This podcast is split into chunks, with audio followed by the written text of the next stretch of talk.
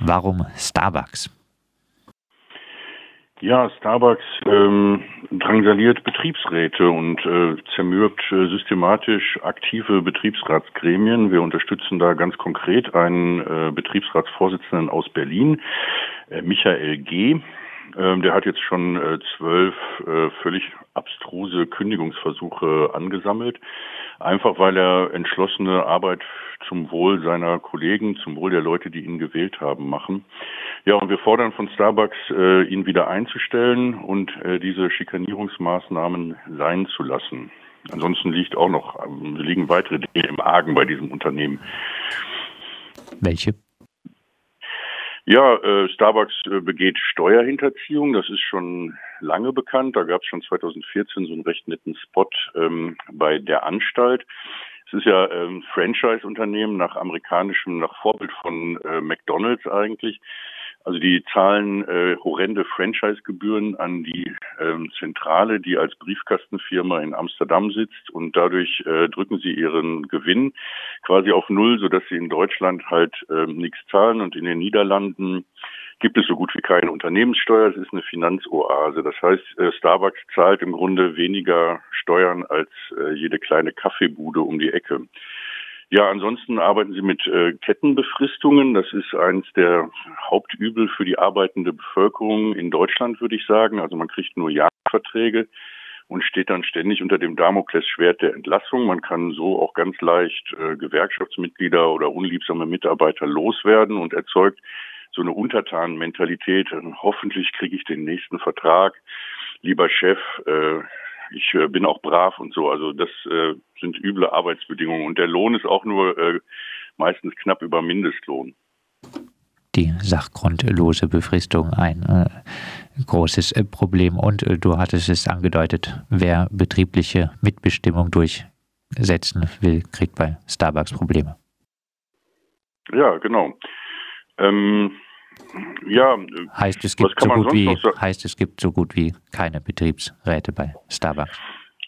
Ja, ähm, also die haben sich verfeinert. Ne? Früher war das die Maxime der Systemgastronomie, also ausgehend von McDonald's, keine Betriebsräte, keine Tarifverträge. Durch öffentlichen Druck äh, ist man da jetzt raffinierter geworden. Äh, es gibt also bei 160, 165 Starbucks-Filialen in Deutschland ungefähr 15 Betriebsräte. Genau weiß man das noch nicht mal. Das heißt, man kann sich jetzt presserechtlich nicht mehr hinstellen und sagen, sie haben, sind betriebsratsfrei, sondern da gibt es so ein paar Gremien. Aber die sind oftmals trojanische Pferde des Managements oder völlig eingeschüchtert, trauen sich also nicht, äh, reale Forderungen zu stellen. Und viele sind auch nur dazu da, ähm, die Mehrheit im Gesamtbetriebsrat äh, zu ähm, erobern. Und wenn du aber wirklich was machen willst, kriegst du halt den totalen Ärger da in dem Laden. Und das muss sich halt äh, dringend ändern. Jetzt ist es für die Gastronomie ja nicht besonders leicht in der Corona-Krise. Ist ein Aktionstag gegen Starbucks in dieser Situation legitim? Ähm, legitim, das ist eine schwere Frage.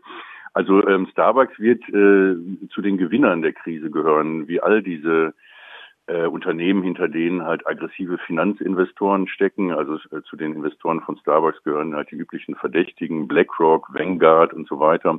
Das ist in jeder Branche dasselbe. Das ist äh, in dem Flugverkehr nicht anders. Da ist halt Ryanair mit einem fetten Finanzpolster ausgestattet und wartet jetzt darauf, dass die Lufthansa kollabiert. Und äh, bei Starbucks wird es so sein, ja, wenn jetzt die kleinen Läden pleite gehen, dann schlägt deren große Stunde und sie äh, haben die Kohle und äh, das Konzept und dann können die sich halt auch in die äh, Stadtteile ausbreiten, äh, wenn es so kommen sollte. Im Moment ist das in Deutschland ja noch stabil und ähm, Deutschland ist für Starbucks auch ein Entwicklungsland. Ja, ähm, 160 Filialen sind ja im Grunde Peanuts. In den USA gibt es äh, 15.000 Starbucks-Filialen. Und da kann man sehen, äh, was äh, diese Systemgastronomie anrichten kann. Da gibt es ja in manchen Städten kaum noch inhabergeführte Restaurants oder Diners, sondern äh, ganze USA sind von Systemgastronomie äh, überzogen. Ähm, ja, also ähm, natürlich, ich würde sagen, und die verkaufen ja jetzt auch weiter Coffee to go äh, in ihren Filialen, so dass wir auch ähm, Kundeninformationen verteilen können, dürfen und sollten. Wir hatten äh, schon äh, geredet jetzt über die Schwierigkeiten der betrieblichen Mitbestimmung, heißt wahrscheinlich auch äh, mit der gewerkschaftlichen Organisierung ist es bei Starbucks auch nicht weit her. Ja, das ist extrem schwierig. Ähm, die Gewerkschaft bemüht sich, aber ich glaube, die Systemgastronomie an sich ist immer schon schwierig gewesen. Ähm, also das Erfolgsrezept ist da noch nicht gefunden. Und ich hatte ja gerade schon erklärt, also mit diesen Kettenbefristungen auch eine hohe Fluktuation. Man hat äh, kurzfristige Dienstpläne, die auch kurzfristig geändert werden, wird man von einer Filiale in die andere geschoben. Ähm, das erschwert alles die gewerkschaftliche Organisierung. Hinzu kommt bei Starbucks so ein besonderer Drive. Äh, die tricksen auch noch mit den Distrikten rum.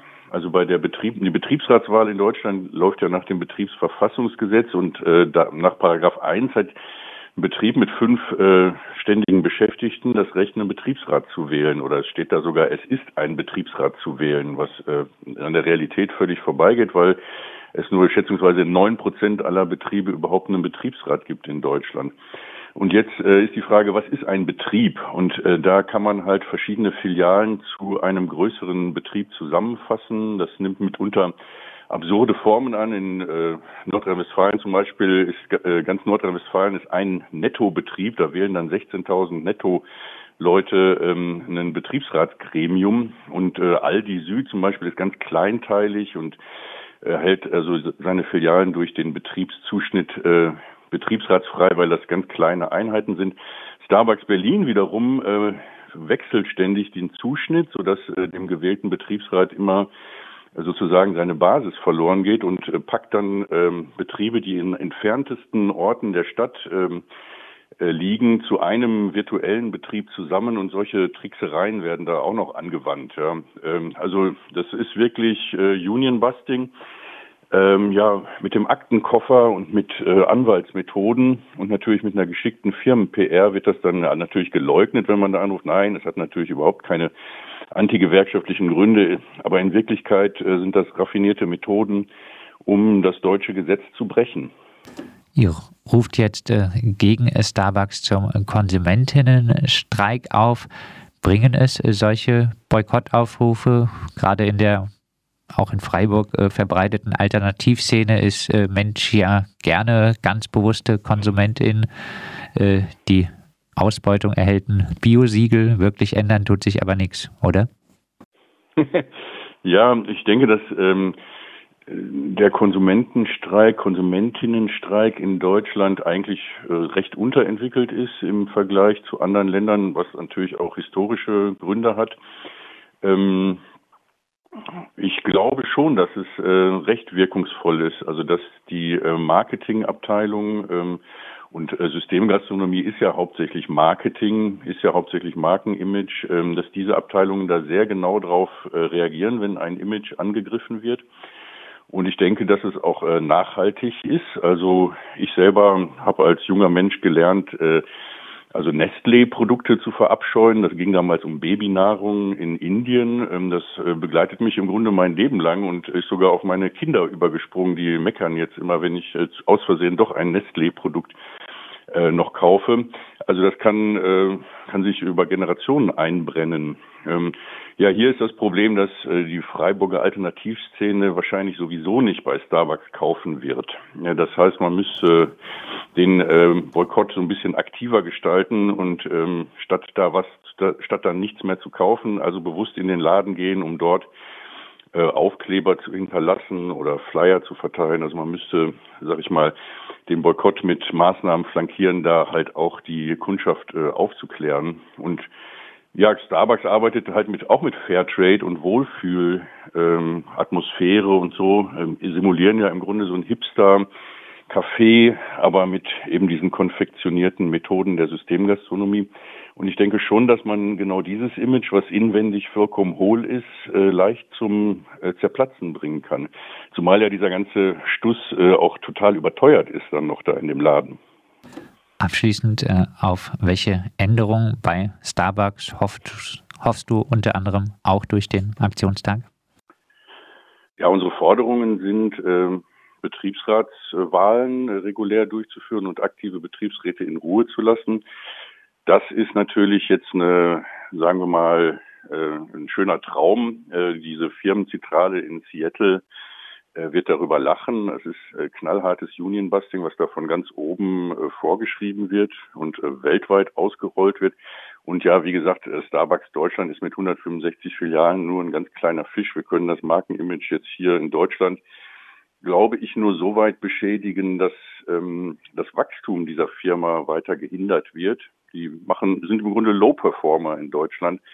Segafredo hat 350 äh, Filialen, also Starbucks entwickelt sich hier überhaupt nicht gut. Und ähm, unser Beitrag dürfte sein, dass es so bleibt. Ja, und ob sich da eine Änderung äh, tatsächlich erzielen lässt, ist mehr als fraglich. Die Starbucks-Filialen wiederum werden von einem großen Subunternehmer betrieben, Amrest, der auch äh, Pizza Hut betreibt und Lizenzen für andere Franchise-Unternehmen, äh, Kentucky Fried Chicken, Burger King in ganz Osteuropa betreibt. Ähm, das sind höchst aggressive Leute. Da der Firmengründer war schon an ähm, Staatsstreich gegen Allende beteiligt, ein ehemaliger Pepsi-Cola-CEO. Ähm, also das sind äh, Leute, ja, die kann man im Grunde jetzt nur nach Kräften schädigen und äh, deren Ausbreitung verhindern, würde ich sagen. Die Initiative Aktion Arbeitsunrecht ruft dazu auf, am Freitag, den 13. Aktion gegen skandalöse Arbeitsbedingungen, undemokratische Firmenkultur und Union-Busting zu machen. An diesem Freitag steht Starbucks im Fokus der Kritik. Wir haben darüber mit Elmar Wiegand von der Aktion Arbeitsunrecht gesprochen und mehr Infos äh, zum Thema gibt es unter arbeitsunrecht.de slash Starbucks.